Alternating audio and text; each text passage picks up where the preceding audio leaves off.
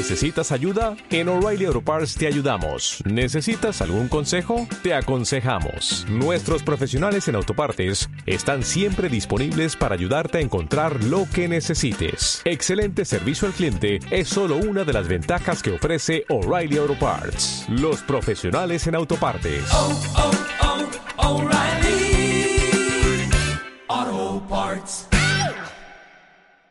En las últimas décadas se ha avanzado mucho en el entendimiento de la artritis reumatoide y con ello se dispone de una mejor aproximación al tratamiento global.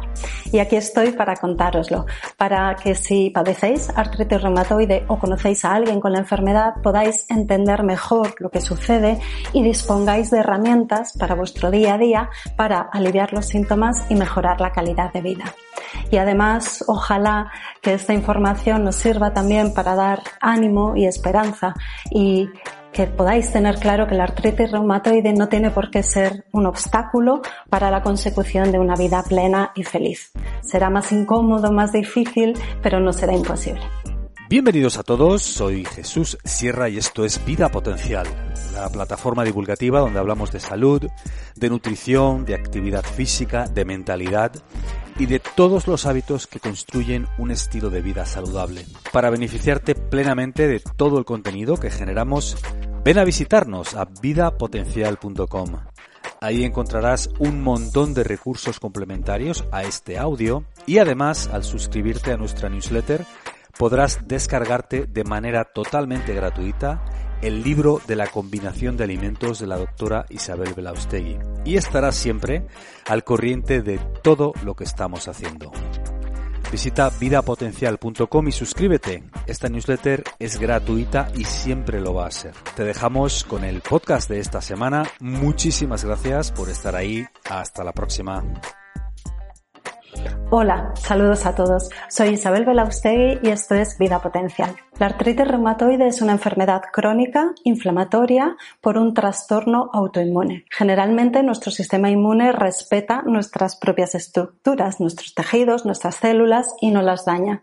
Pero en los procesos autoinmunes, como la artritis reumatoide, el sistema inmune se desconcierta, por decirlo así, y se vuelve contra las propias estructuras y nos daña. En la artritis reumatoide este daño actúa principalmente en las articulaciones y provoca daños, alteraciones inflamatorias. La artritis reumatoide se caracteriza por la inflamación de las articulaciones que duelen, se hacen rígidas y se ven hinchadas, rojas, calientes por la inflamación. Es característico que la enfermedad afecte inicialmente las articulaciones de los dedos, en concreto la unión del dedo con la mano o del dedo con el pie cuando es en la extremidad inferior y que esto suceda de una manera bilateral, como por parejas, a pares, mano derecha y mano izquierda o pie derecho y pie izquierdo.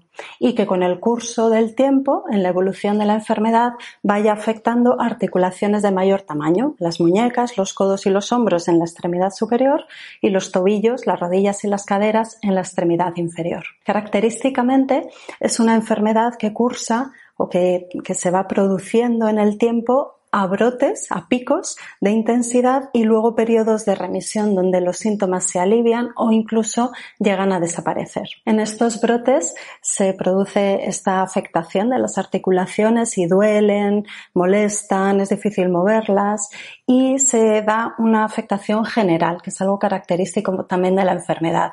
Hay una sensación de cansancio, de fatiga, de falta de energía, como de abatimiento e incluso puede haber fiebre y pérdida del apetito. Se diferencia de otros tipos de artritis, de la artritis que está relacionada con la erosión, con el desgaste de las articulaciones, en que el dolor de la artritis reumatoide es más eh, acusado es más intenso después del reposo o en periodos de inactividad, por ejemplo, al levantarse por la mañana después de haber estado durmiendo durante la noche o tras un tiempo de estar parados, sentados o tumbados. A diferencia de las artritis asociadas a la degeneración articular y del hueso, las osteoartritis o la artrosis que duelen típicamente con la actividad. La artritis reumatoide puede afectar también a otros órganos más allá de las articulaciones, por ejemplo a los huesos, la boca, los pulmones, el corazón, los riñones, el sistema nervioso. Es una enfermedad muy heterogénea en sus manifestaciones,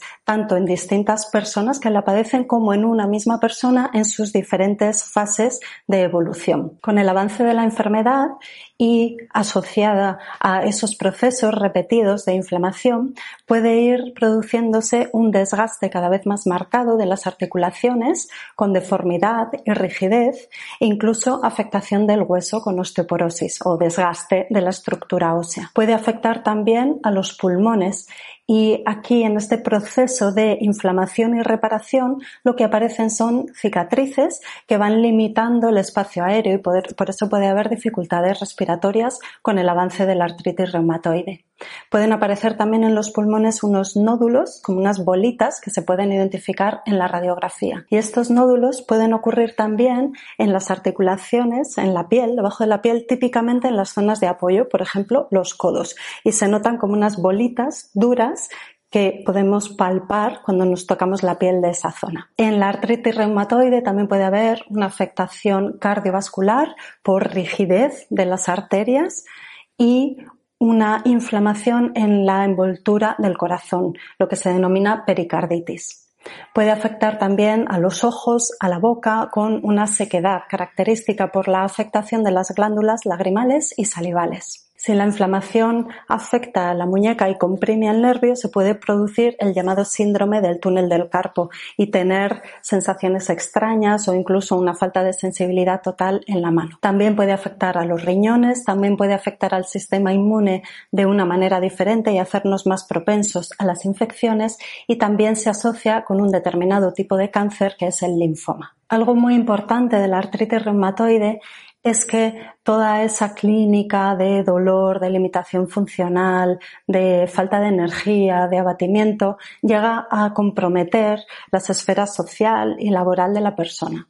En Europa, por ejemplo, sabemos que el 40% de las personas con artritis reumatoide tienen que dejar de trabajar debido a su enfermedad. Y esto es muy importante porque la edad media en la que las personas que la padecen desarrollan la artritis reumatoide es justo esa franja de la vida de la edad laboral. Además, la artritis reumatoide puede acortar la vida en torno a 3 a 7 años, principalmente por causas cardiovasculares y por el cáncer que os he mencionado, el linfoma. En todo caso, como decía antes, es una enfermedad muy heterogénea, muy variable, incluso dentro de una misma persona, y por eso es muy difícil predecir lo que va a suceder. Lo que sí se sabe es que un factor pronóstico importante o una variable que determina el pronóstico de la enfermedad es el tiempo que pasamos con la enfermedad sin tratar, sin aliviar esos síntomas ni poner orden en la inflamación y el trastorno autoinmune. Por eso es muy importante diagnosticarla lo antes posible y poner el tratamiento adecuado. Vamos a ver todo lo que se puede hacer,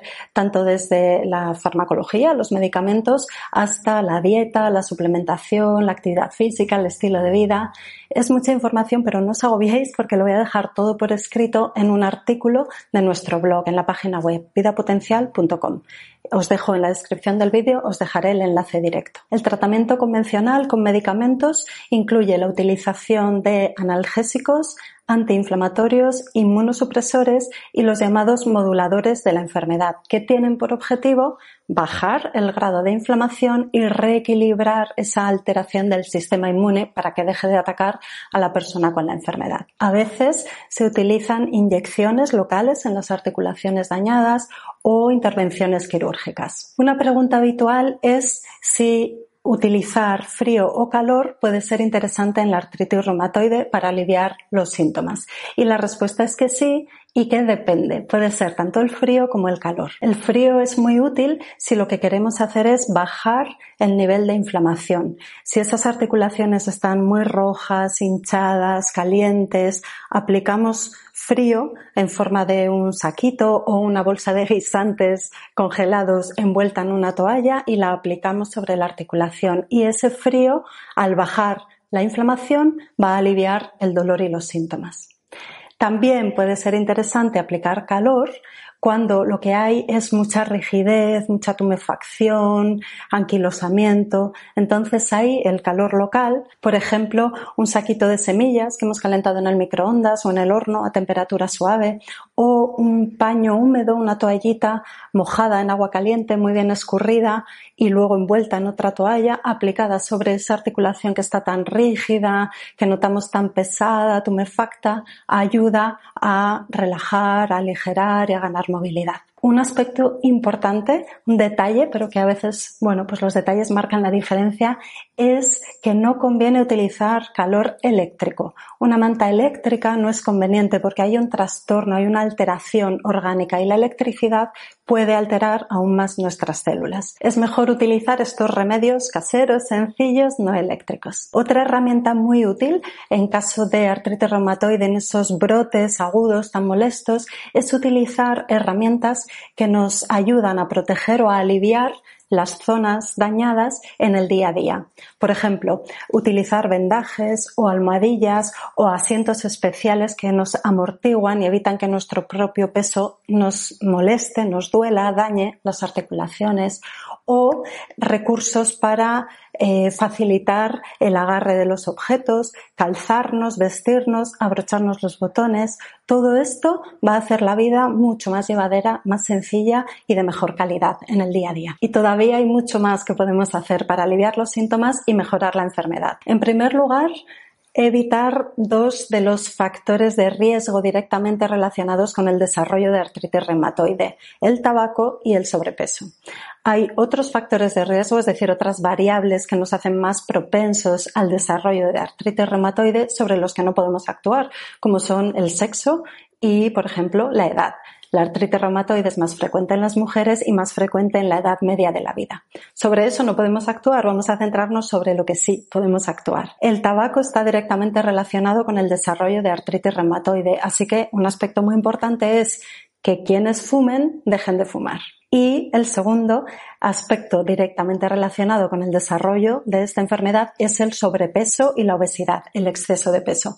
Así que también quien tenga este problema, se encuentre en esta situación, debe hacer todo lo posible para recuperar su peso normal. Y ahí va a encontrar una ayuda fundamental en la alimentación y el estilo de vida. La alimentación es un pilar básico del tratamiento integral de la artritis reumatoide. Primero, porque es algo que hacemos todos los días, varias veces al día, generalmente. Y segundo, porque tiene una repercusión importantísima en los mecanismos que propician el desarrollo de la enfermedad y activan los brotes de la misma, que son la inflamación y la alteración del sistema inmune. Conviene que sea una dieta antiinflamatoria. Para eso hay que evitar los alimentos de alto índice glucémico, como el azúcar, los refrescos, las chucherías, las harinas refinadas como el pan blanco, la pizza, el pan de hamburguesas, etc. Y las frutas de alto índice glucémico. Esto es muy importante porque cuando se eleva bruscamente la glucemia, la glucosa en sangre, se activa toda la cascada de la inflamación. Otro alimento o grupo de alimentos proinflamatorios muy importantes que hay que evitar son las grasas ricas en omega 6. Estos ácidos grasos esenciales, omega 6, aunque son necesarios para nosotros, para ciertas funciones, son proinflamatorios, activan la cascada de la inflamación, por lo que debemos mantener sus niveles a raya. Por eso conviene que evitemos grasas poco saludables ricas en omega 6, como pueden ser de origen animal, por ejemplo, el tocino, la charcutería o la carne de mala calidad y de origen vegetal el aceite de palma, de soja, de maíz o los aceites de semillas refinados como el de girasol, por ejemplo. Y también conviene evitar las cocciones, los cocinados a temperaturas muy altas, porque eso deteriora los alimentos y activa la inflamación.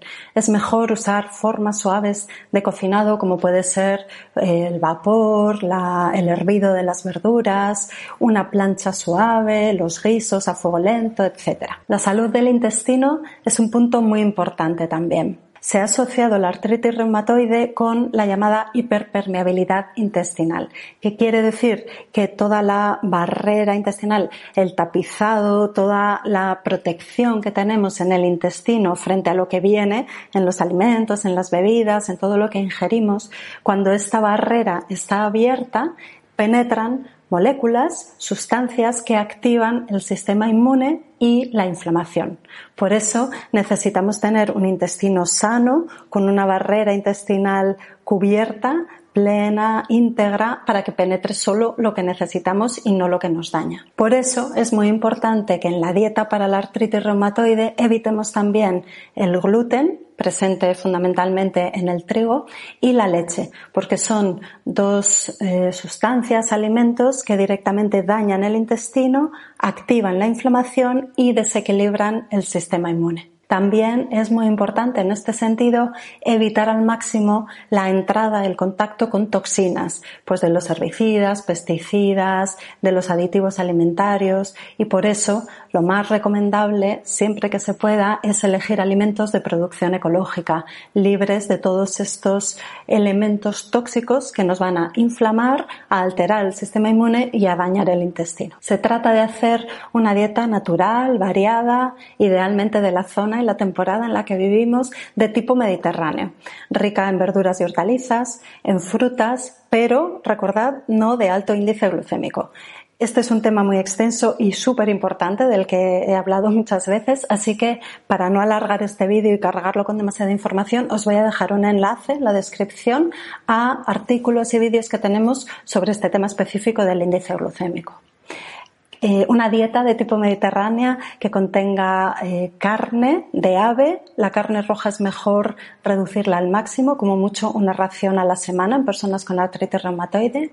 Pescado, marisco, algas, frutos secos, semillas, legumbres bien combinadas con verdura y algún cereal libre de gluten, hierbas y especias, sal marina, infusiones y agua. La hidratación es fundamental. Estar bien hidratados nos ayuda a cuidar la salud intestinal, a eliminar toxinas, esas que nos irritan tanto y que activan la inflamación y alteran el sistema inmune. Y en personas con dolores articulares se ha observado que una buena hidratación les ayuda a aliviar los síntomas. Se puede tomar agua de mar diluida en una pequeña cantidad para tener así un aporte mineral completo, muy natural, muy equilibrado, que nos ayuda también muchísimo a tener un sistema inmune equilibrado, funcional y a controlar la inflamación. Antes de hablar de los suplementos, quiero explicaros algo acerca de los vegetales que creo que es muy importante en caso de artritis reumatoide se ha observado que las personas con artritis reumatoide mejoraban clínicamente e incluso analíticamente cuando hacían una dieta que era rica en vegetales cocinados. Pero, ojo, hay que tener cuidado porque hay ciertas sustancias en las verduras y las hortalizas y los cereales y las legumbres que pueden ser perjudiciales para nosotros y en particular activar la inflamación y desequilibrar el sistema inmune. Estas sustancias son la solanina, los oxalatos y las lectinas. La solanina está presente en la piel y las pepitas del tomate, la patata, el pimiento y la berenjena y activa la inflamación y daña nuestras articulaciones. Podemos reducir el contenido de la solanina si cocinamos estos alimentos, los pelamos y les quitamos las pepitas. En todo caso, si hay un brote muy agudo, muy intenso, muy molesto de artritis reumatoide, será mejor no consumir ninguno de estos alimentos. Y en un escenario óptimo, en una persona con artritis reumatoide evitaría completamente estos alimentos. Los oxalatos están presentes en las verduras de hoja de color verde oscuro, como pueden ser las espinacas o el cale, y producen una activación de la inflamación y un daño, una alteración en el equilibrio del sistema inmune. También desaparecen o disminuye su contenido cuando se cocinan los alimentos. Y las lectinas están presentes en las legumbres, en los cereales y sus harinas y en la leche y tienen el efecto de activar la inflamación, alterar el funcionamiento del sistema inmune y dañar el intestino.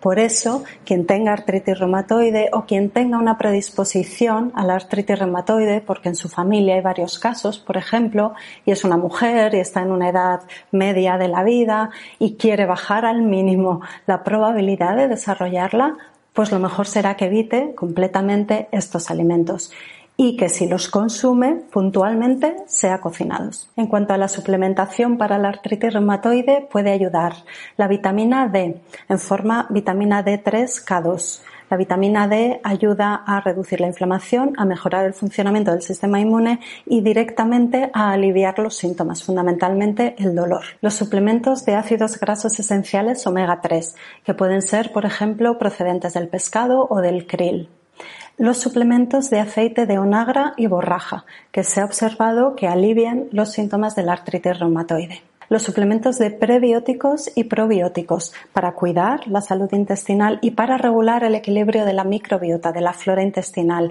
que es otro aspecto que se ha visto directamente relacionado con la evolución de la artritis reumatoide. Si conseguimos equilibrar nuestra flora intestinal y tener poblaciones sanas, mejora la progresión de la enfermedad. Y también son muy interesantes los suplementos de curcumina. La curcumina, que está presente en la cúrcuma, y también la podríais obtener añadiendo cúrcuma a los platos o al café, al té, es un antiinflamatorio. Lo podemos encontrar en suplementos y nos va a ayudar a controlar la inflamación y a aliviar los síntomas. Este es un remedio natural que muchas personas con dolor articular utilizan cuando no quieren recurrir a los medicamentos antiinflamatorios y analgésicos. Una tercera pata para abordar el tratamiento integral de la artritis reumatoide es el estilo de vida, la actividad física, el descanso y la gestión del estrés. La actividad física es importante y es muy útil para prevenir el deterioro articular y para mejorar la calidad de vida. Un efecto positivo directo de la actividad física en las personas con artritis reumatoide es que mejora el nivel de energía y el estado de ánimo, dos aspectos fundamentales de la calidad de vida.